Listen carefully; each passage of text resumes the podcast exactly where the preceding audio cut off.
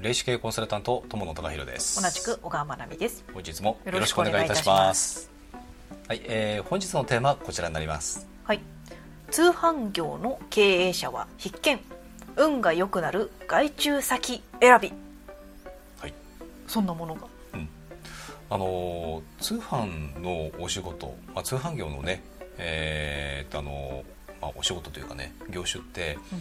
やっぱりね内政化ももちろんあるんですけども、うん、やっぱり大体ね外注先をやっぱりね、えーまあ、うまく活用してという方がやっぱり多かったりします。うん、まあ、一番わかりやすいのがあの例えばね、えーと、倉庫関係とか、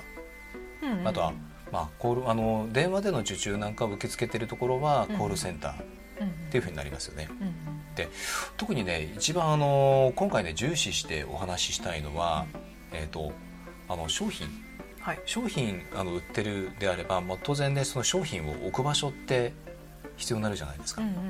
うん、で最初はあの、ね、事務所の、ね、傍らで在庫置きながらで、まあ、十分なんですけども、うん、そのうちやっぱりね大量にやっぱり作るっていう形になって、うん、でしかも発送もね、えー、あの多くなる、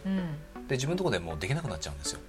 人間の部屋なのか商品の部屋なのか分からなくなっちゃうって状態になっちゃいますもんね。商品の部屋かなその場合は、うん、っていうふうにやっぱりなります。うん、でそうなった時に、えー、とあのそのねえーと、あの商品のあの保管場所も含め、うん、あとはその後のね発送、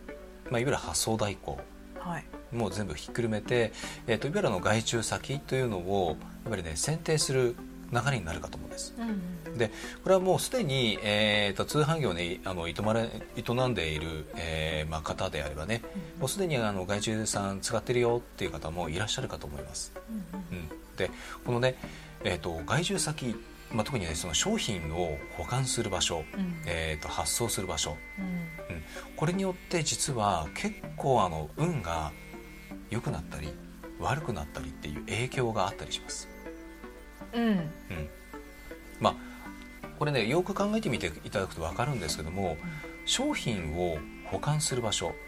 商品を置いておく場所、えーと、例えばですね私たちって、えーと、その場の雰囲気とかね、うん、えーと、エネルギーにかなりやっぱり影響ってされてるんですよ。うん、うん、で例えばね、えー、と結構埃がすごいような、うん、ねえーと、すごいなんか汚れてるような。なんかそういうあのオフィスの中で働きたいとは思わないじゃないですか。うん、ね、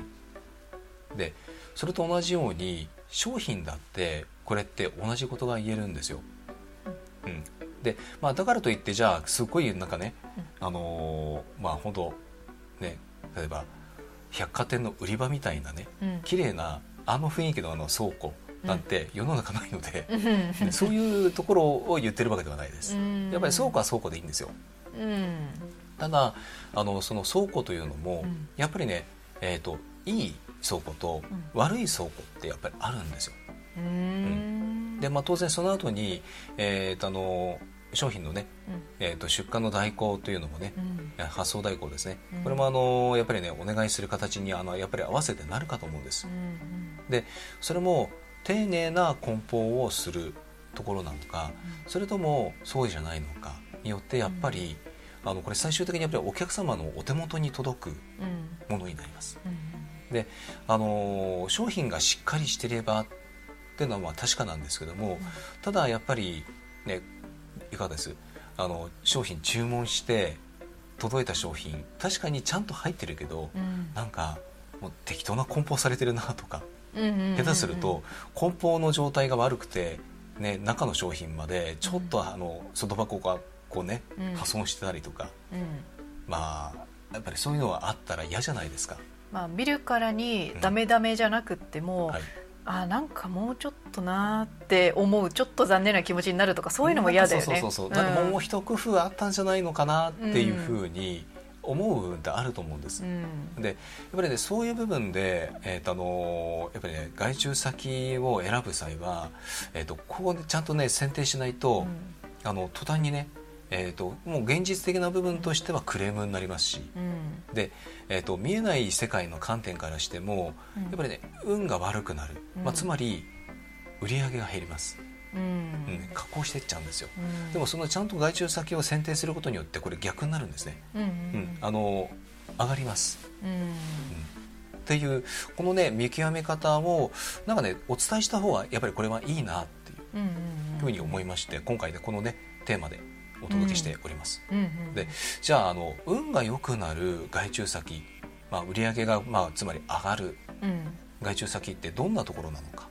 うん、うん、で外注先選ぶ際にどうしてもこれって、えーと、経費なんですよね。コストなんですよ、うんうんうん、保管の、ね、費用もそう、うん、えーと、発送する時のね、えーと、代行費用とか、うん。うん。まあ、そういうのも全部、えー、とコストになります。まあ、できるなら削減したいと思います、ね、安くしたいっていうのはねやっぱりね、うん、あるかと思うんです、うん、ただやっぱりねあの安いだけ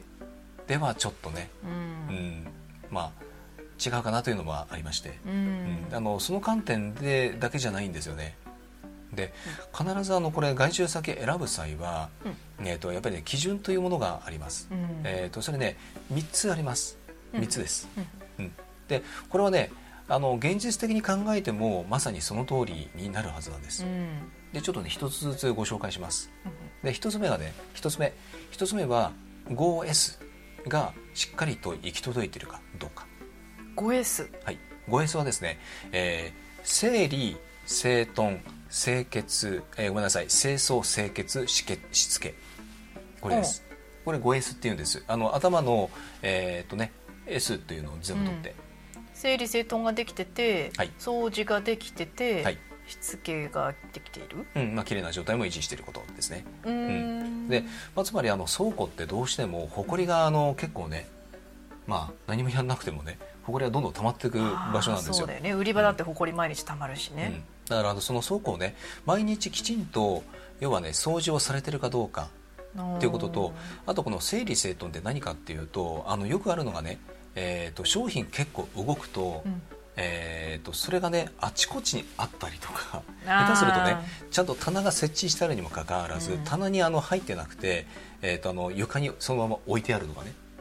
うん、いやあのそういう倉庫もあるんですよ。うん、でもちろんねパレットってちょっとね専門用語になっちゃいますけども、うん、あのそういうものにね置いてあるんだったら別に構わないんですけども、うん、ただやっぱり、えーと、この整理整頓っていうのは、ちゃんとあるべき場所に、えーと、ちゃんとそれが収まってる状態っていうことなんです。で、あとは、えーと、ちゃんとねそのものが、えー、とどこにあるのかっていうのが、一目でも分かる状態、うん、まあ、もちろんあの、えっと、倉庫のやり方って、えっと、あのこれはねいわゆるあの俗にあのアマゾン形式っていうものなんですけども、うん、バーコード管理なんかをされていると、うん、あの商品の順に並んでるとは限らないんですよ。うん、バーコードによって、えっとあのまあ、いわゆるコンピューター上で、えっと、その在庫が、えっと、何番の棚の何段のこの辺りにあるっていう、まあ、そういう管理のしあの仕方をするんですけども、うんうんうん、あの要はねそういう状態できちんと,、えーとまあ、整理整頓っていうのがなされているかどうかなんです。うん、うんうん、これがやっぱりねあの重要で。うん、であとはやっぱりきれいにされてること、まあ、例えばね、えーと、外箱外箱ね商品の外箱もやっぱり商品なんですよ。そうね、うん、でやっぱりあれが何かね破れていたりとかで、やっぱり届くと嫌な気持ちになるんですよね、たとえその商品の中がね、えーと、箱の中がちゃんとね、うん、してる商品だとしても、うん、うん、だからそれも含めてちゃんとね清掃がされてるかどうか、うん、要はあの清潔な状態きれいな状態というのが維持されてるかどうか、でこれをやるためにはやっぱりしつけ、その、えーと、きれいに使うように習慣づけられてる、えーと、倉庫さんなのかどうか、うん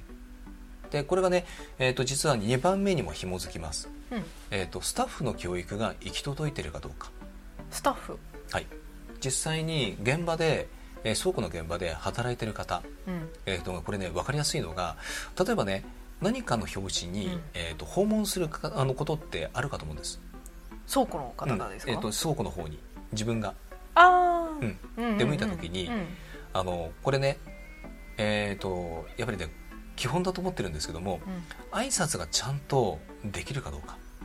でもさ、はい、倉庫の方だから、うん、お客さんとは直接関わらないし、うん、そんな人とも関わらないしってなると、しつけってそこまで教育ってそこまでしなくてもいいんじゃないかみたいな、ありません？いやないです。ないですか？ないです。結局、うん、あのそのご挨挨拶ができるとか、うん、これ基本的なものですよね、うん、えーと、必ずあの仕事もうこれ学校でもそうですけども、うん、必ず教わるのって何かって言ったら、うん、挨拶からじゃないですか。っていうことはねこの基本的なあの挨拶っていうものができてないっていうことはね、やっぱりこの先ほどのね 5S が徹底されてないっていうことになっちゃうんですよ。あイコール。はい。そうなんです。だからちゃんとそのスタッフの教育が行き届いていれば、うん、まあ挨拶は当然できるしお客様が来た時に、やっぱりねちゃんと皆さんえーと、それまで作業してても、うん、えーと、こちらに向いてご挨拶したりとか、うん、まあ、状況によってできない場合はもちろんあります、あのそれを禁じられてる職場というかね現場もあるんで、一概には言えないんですけどもただせめてその担当をねされてる方がちゃんとね挨拶ができるかどうかとか、うん、話してみてねちゃんとね仕事の内容が伝わるかどうか通じるかどうか、まあ、これとてもね大切なことだと思います。うん。で、えっとあのまあ、3つ目3つ目ですね。これ最後なんですけども先ほどの整理整頓に紐づきます、うん、えー、管理がしっかりとできているかどうかです、うん、うん。ではねこれ管理っていうのが何かというと、うん、さっきのね、えーと、バーコードを使ってシステム上できちんと管理ができている。これも管理です、うん、ただそれだけじゃなくて、えーと、結構あの、えーと業務分担しているようなあの倉庫さんですとえーと、例えばねお客様からの指示とか、うん、えーと、コンピューター上で、えーと、出てきた伝票類とか、うん、まあ、例えばね今日、えー、と何件ぐらいの発送数があるかとか、うん、えー、と入荷がねどのぐらいの量が入ってくるかとか、共有されてるかどうかって結構重要だったりするんですよ現場の方と。でちゃんと管理が行き届いていればえーと、現場の方にそれがきちんと伝わっていて例えば、えーと棚入れで棚に整理する上でも、うん、その前にまず受け入れないといけないですよね商品って。うん。でするとそのスペースを確保しておかないといけないんですよ、うんうん、要は空きのスペースが必要なんですね。いっぱいいっぱいじゃ入れなくて、ね、そうそうそうそう。だそういう準備とか。でこれはやっぱり管理なんですね、うん、でそういう部分が、うん、まあ、きちんとできてるかどうか、うん、でこれねえーと、この辺りができてるとなると、うん、やっぱりね、えーと、会社としてしあの、まあ、これはね仕組み上やっぱりねきちんと、ね、うん、伝達がされてるとか、うん、うん、まあ、コミュニケーションがいいとかっていうこともつながるんですけども、あのやっぱりねえーと、その倉庫会社自体も業績がいいはずなんですよ、裏返せば。でまあこれね何かというとね、業績が今一つな倉庫会社さんとかね、うん、安くてもそういうとこにお任せすると途端に今言った話の真逆のところが多かったりします、うん、なぜかって言ったら、まあ、そういうことが徹底されてないからミスが多い。クレームが多い、うん、っていうことになりかねないんですよ、うん。だからこそあのやっぱりねその倉庫会社さんも元気がいいかどうか、うん、要はねちゃんと,、えーと、スタッフの、ね、教育が行き届いてるかどうか、うん、